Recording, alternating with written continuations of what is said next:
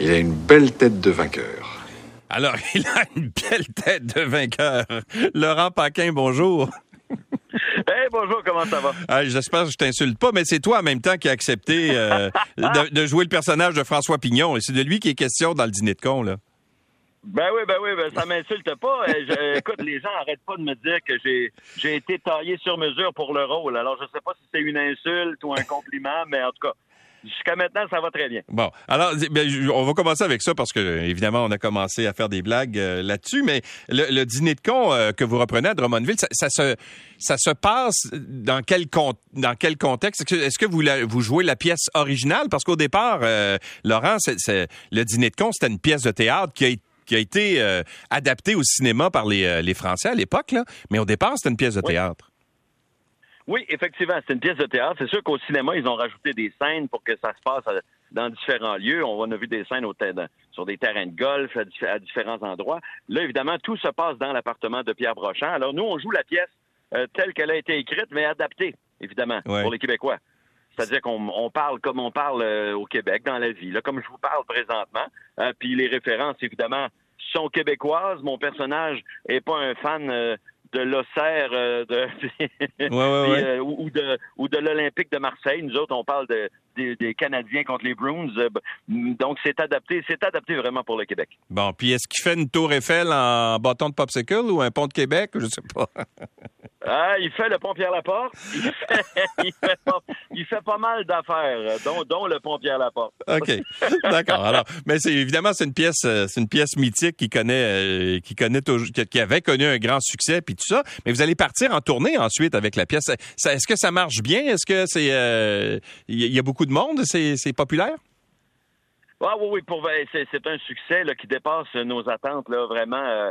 Là, on, a annoncé récemment qu'on avait tout vendu à Drummondville, mais là, on vient de rajouter une supplémentaire, mais euh, on, on est complet, complet, complet partout à, à Drummondville. Mais après ça, oui, l'été prochain, on va se promener pas mal. Fait que, euh, oui, c'est un, c'est un, c'est un grand succès. La pièce est bonne. C'est un classique. Pour moi, c'est, en fait, je le dis souvent, mais je, je pense vraiment que cette pièce-là, c'est un chef-d'œuvre Ouais. c'est- c'est c'est- c'est digne de Molière euh, facilement. Euh, dans 400 ans, ça va jouer encore, je suis certain. Mhm. Ben c'est euh, effectivement parce que le thème est universel, c'est pour ça qu'on peut le reprendre euh, qu'on peut le reprendre au Québec, l'adapter bien sûr un peu, mais c'est un thème qui est universel là. Oui, oui, oui, il y, a- il y a quelques petits trucs qui peuvent être adaptés, effectivement. Nous, on a décidé d'assumer certaines, euh, certaines petites... euh, tu sais, comme le personnage a un répondeur. Les gens ont plus vraiment ça, des Ouais. répondeurs aujourd'hui, mais évidemment, c'est un élément tellement important dans la pièce qu'on a décidé de garder ça quand même. Mais sinon, on n'a pas l'impression d'une pièce qui est dépassée, mais vraiment pas. Mhm. Bon, alors, euh, ce sera en tournée, euh, je pense, c'est l'année prochaine, c'est ça, l'été euh, 2023. Mais pour l'instant... Oui, euh, ça sera surveillé parce qu'on va se promener pas mal partout. ouais, OK. Mais pour l'instant, c'est la 23e édition du euh, Comédia Fest euh, qui euh, a lieu jusqu'au Oui. euh, jusqu'au 27 août. Et donc, ça, c'est à Québec, bien sûr. C'est le, le, le gala, si on- ou les galas qui vont se dérouler au cours des prochaines semaines. Et tu vas animer justement un de ces galas au, au festival, n'est-ce pas? Oui, oui, oui. Ça va être ma première année, moi, comme animateur à Comédia Fest. Fait que j'ai très hâte. Ouais, tu tu l'avais fait euh, euh, euh, ici à, à Montréal euh, au festival Juste pour rire, je pense, animer certains galas, mais au Comédia Fest, c'est la première fois? C'est la première fois que j'anime. J'ai été là souvent comme invité. Et puis là, cette année, c'est la totale parce que j'anime j'anime mon gala. Je vais participer à un autre gala. J'anime le grand bien cuit de Normand Brathwaite. Je vais participer à un autre grand bien cuit. Caroline, Pendant ce temps-là, ça- oui, oui, puis ça, c'est entre les représentations du dîner de con, là. Que C'est euh, c'est ce qu'on appelle un gros mois d'août. Ouais. Donc, tu vas, tu vas partir de Drummondville, tu vas aller faire tes, euh, tes, ben, tes activités, tes spectacles à Québec, puis tu vas revenir à Drummondville, tu vas faire la navette entre les deux, dans le fond, toi, pendant le- tout le mois d'août. Exactement. Ouais. Exactement. Puis le burn-out est prévu pour septembre. Ah. Mais en septembre, t'as pas, t'as pas un spectacle, un one-man show qui commence, quelque chose?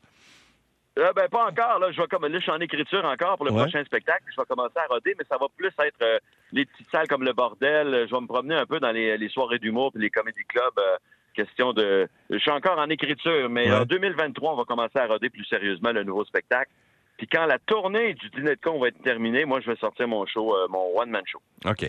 Quand on, euh, participe à des galas comme euh, ceux du, du Comédia Fest, là, est-ce que on prend c'est du matériel original qu'on est obligé de, qu'on est obligé de produire ou si on va puiser dans, par exemple, son matériel qu'on a déjà fait? ben, comme, moi, quand j'anime un gala, j'écris du matériel pour l'occasion. Donc, c'est tout du matériel original. C'est des numéros que je rate présentement. Euh, mais c'est des numéros qui viennent pas d'un autre spectacle. C'est des les gens qui, qui, auront déjà vu ça, c'est parce qu'ils sont venus au bordel ou qui sont venus au terminal euh, ou qui ont assisté euh, à mes, aux soirées d'humour auxquelles j'ai participé parce que c'est des numéros vraiment que j'écris pour le festival Comédia. OK, puis tu les as déjà essayés, c'est ça que tu es en train de dire, c'est que tu, ces, numéros-là, ben, tu les testes avant pour savoir si où ça marche ou ça marche pas. Exactement. C'est pour ça que je, c'est pour ça que je dis que je suis très occupé. C'est que les soirs où je joue pas le dîner de con, ben euh, je vais faire un tour dans les soirées d'humour. Récemment, je suis allé au terminal pour roder euh, le numéro que je vais faire au bien cuit euh, de Normand. j'ai rodé mes numéros d'ouverture de gala comédia depuis ça fait déjà quelques semaines parce que il faut toujours être assez d'avance parce que le, calibre est très le, calibre est très fort puis le public est de plus en plus connaisseur. Ouais. Euh, puis avant on faisait un numéro, on le testait une fois ou deux pas plus, puis on faisait le galop, on se croisait les doigts. Aujourd'hui, on, j'ai l'impression qu'on peut plus se permettre ça. Il faut arriver prêt, il faut arriver avec des, des numéros rodés au quart de tour. Il faut que les gens sentent euh, qu'on, qu'on, a travaillé pour eux autres. C'est, je trouve que c'est important. Fait que oui, oui, on arrive rodé. Puis je pense qu'on a des, des bien bonnes affaires cette année, vraiment. Oui. Mais, mais quand on a ton expérience, Laurent, parce que ça fait plusieurs années, là, ça doit bien faire 20 euh, ans là, que tu roules ta bosse euh, dans, dans les milieux de l'humour, si c'est pas plus, là. Euh, est-ce, est qu'on le sait quand un numéro est bon ou quand, quand un numéro marchera pas ou si vraiment tu es surpris des fois de, de, d'écrire quelque chose, tu dis ça, ça va être bon, puis tu arrives pour le roder, puis finalement, ça lève pas? C'est rare que je suis convaincu que ça va être bon puis que finalement ça lève pas. Mais des fois, il y a des, des, fois on peut être juste un peu déçu, de se dire ah ça je pensais que ça serait euh, que ça serait meilleur que ça. Je pensais que je pensais que les gens riraient plus. Ça, ça arrive. Mais l'inverse aussi arrive. Hein. Il y a des fois où on pensait pas que les gens allaient rire, puis les gens rient plus qu'on pensait. C'est d'où le rodage. Fait que ça permet de nettoyer tout ce que les gens euh, tout ce qui fait un peu moins rire, tout ce qui est moins pertinent, on enlève ça. Euh, le, rodage sert vraiment à ça. C'est ce qui fait qu'on arrive avec un numéro qui est, très dense, très serré. Est-ce qu'il y a des thèmes que, en tant qu'humoriste et en tant que, parce que c'est écrit euh, tes gags, est-ce qu'il y a des thèmes que tu ne peux plus aborder? En 2022, puis qu'il y a quelques années, tu te serais pas gêné. Tu sais, je pense, par exemple, au jugement qu'il y a eu avec euh, dans, dans, l'histoire de Mike Ward, euh, toutes les questions de racisme, d'agression sexuelle, etc. Est-ce qu'il y a des thèmes maintenant là que tu dis ah ouais, je la blague est bonne, mais peut-être que je vais passer mon tour sur celle-là. Euh, c'est pas tellement les thèmes, c'est plus comment les aborder qui est le plus difficile. Des fois, il faut faire plus attention. Moi, j'ai toujours essayé de voir ça comme un défi supplémentaire, en fait. Euh, mais, mais, j'ai jamais été quelqu'un qui flirtait tellement avec la controverse. Fait que, j'aime bien, moi, aller dans des sujets puis dire un peu des choses qui vont à l'encontre euh, de ce que tout le monde dit. Euh, L'année passée, par, par exemple, je faisais un numéro à Juste pour rire où je parlais de la tolérance. Bon, ben, je disais aux gens, d'accepter euh, les autres, mais que je disais que la tolérance va dans deux sens aussi. Tu sais, j'aimais bien pouvoir dire. Euh, euh tu peux pas demander à un monsieur de 92 ans d'être aussi évolué que Océane, 22 ans. Tu sais. Euh, fait que je trouvais ça intéressant aussi d'amener juste un petit point de vue, question de question de, de, de, de, taquiner un peu les deux côtés. Sinon, on fait juste faire la morale aux gens. Mais mais non, moi j'aime bien les nouvelles contraintes. De toute façon, j'ai j'ai jamais joué tellement dans les jokes les jokes de gays ou les jokes racistes, j'ai toujours été euh, plutôt du genre à dénoncer ça. Fait que euh, non, ça, moi je me sens pas contraint, mais je sais qu'il y a des thèmes. on marche un peu plus sur des œufs. Parce que même quand tu es plein de bonnes intentions, même quand tu le sais que toi, tu dénonces quelque chose, tu le sais pas si les gens vont prendre ça au premier degré, puis ils vont penser que ce que tu dis sur scène, c'est ce que tu penses pour vrai dans la vie ça, c'est le bout que je trouve le plus difficile. Euh, dire quelque chose sur scène puis se demander est-ce que les gens vont penser que je pense que je pense vraiment ça? Ou ils vont comprendre que je niaise. Là, fait, ça, c'est le bout de plus difficile, je trouve. OK. Parce que, tu sais, l'autre jour, j'écoutais des euh, un album euh, de, des, des, cyniques, par exemple, qui avait été enregistré à la fin des années 60, là. Euh, l'album Exit, je pense qu'il s'appelait à l'époque, que tu dois connaître. J'imagine tous les ben humoristes ont écouté ça, là.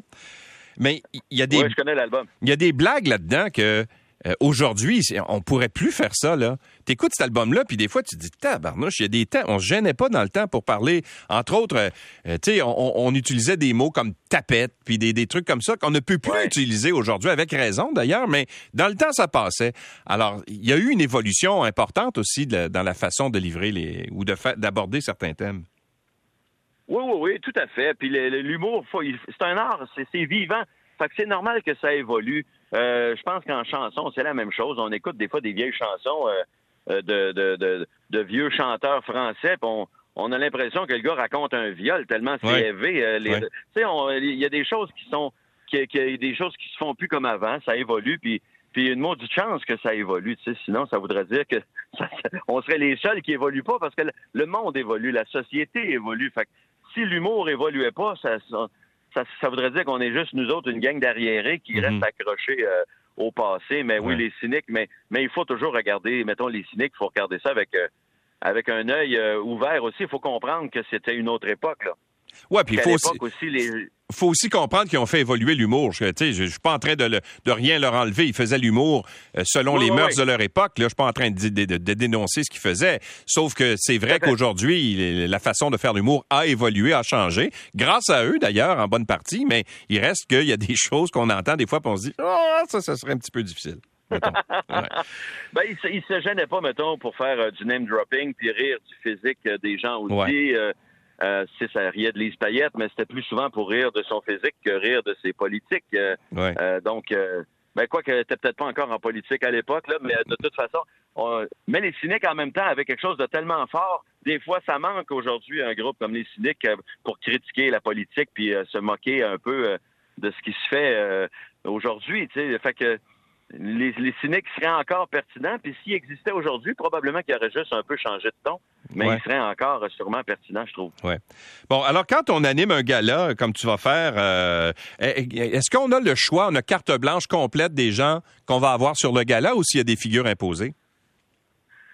Euh, c'est un mélange de tout ça parce que euh, on, moi, il y a des gens que j'aurais bien aimé avoir sur mon gala, mais qui ne sont pas disponibles cet été. Il y a des gens qui sont en vacances. Il y a des gens qui ne veulent pas faire de gala. Il y a des gens qui qui ont plus besoin de ça. Puis, puis on veut que tous les galas soient équilibrés. Fait que moi, euh, euh tu sais, fait que, je, mettons, j'ai mon mot à dire. On, tient compte de mon opinion, mais j'ai pas un droit de veto sur les invités. Là, euh, on essaye que tout le monde soit heureux, euh, mais euh, c'est toujours un casse-tête de, de, faire une programmation de gala. Mais je pense avoir une belle, un beau line-up, comme on dit. Mais ben, il va y avoir qui? C'est qui ton line-up? Toujours un casse-tête. Ah, ben, ben mon Dieu, avoir su, je me serais préparé mieux que ça. Mais Anthony Cavana va être là. Ouais. Euh, Sylvain Larocque va être là. Billy Tellier. Euh, Mona de Grenoble, qui est un nouveau visage que moi, je trouve vraiment hilarant, personnellement. Euh, puis pour le reste, c'est une bonne question, mais il y a aussi de la relève, évidemment, ça c'est normal. Euh, il y aura moi, déjà, je vais être assez présent dans mon gala.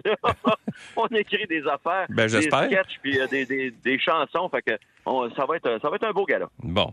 Et, et, par la suite, euh, tu prépares un, one-man show qui va être en rodage, mais qui va être présenté en 2023. quel est le thème que tu veux exploiter dans ce, dans ce nouveau spectacle-là? Ben, en ce moment, je réalise que ce que j'écris tourne beaucoup autour du fait d'être en fait, j'essaie de comprendre c'est qui les gens qui sont heureux. Parce que euh, la prémisse de mon show, c'est que moi, euh, j'ai 50 ans et que y a mon, moi, mon père est mort à cet âge-là. mon père est mort à la 49 ans, en fait. Puis que depuis que j'ai dépassé mon père, j'ai comme l'impression que ça achève. Fait que j'ai comme plus de temps à perdre. J'ai pas le goût de me, de, me faire suer pour certaines choses. Puis il y a des affaires que j'accepte plus. Euh, tu sais, c'est un, un, numéro qui a un peu sur la quête aussi du bonheur. C'est qui les gens heureux? Je réfléchis beaucoup là-dessus. C'est les gens qui pensent que le bonheur va être dans un livre de croissance personnelle ou les gens qui pensent que le bonheur, c'est de vivre l'instant présent Et je dis, bon, je suis bien, d'accord, mais c'est quoi ça, l'instant présent? Puis, je, je réfléchis beaucoup là-dessus. C'est un show un peu, pour l'instant, assez pessimiste. c'est pas un cours de croissance personnelle, pas du tout. Euh, Mais, mais on dit souvent que les humoristes, euh, ben, tous les artistes en réalité, sont inspirés par ce qu'ils vivent dans leur vie. Tu sais, quand tu viens d'avoir un enfant, par exemple, ben, c'est sûr qu'il va y avoir des blagues là-dessus dans le spectacle d'un humoriste généralement, là, parce que Oui, ben il- oui, c'est bien sûr. il vit des choses. Alors c'est un peu ça, c'est, c'est un peu de se rattacher, euh, comment dire, aux événements de, de notre vie. Là, on est rendu dans notre dans notre vie, dans notre progression finalement. Oui, oui, c'est normal. On s'inspire du monde autour de nous, mais aussi, euh, en fait, j'ai l'impression que plus je vieillis, plus je parle de moi-même.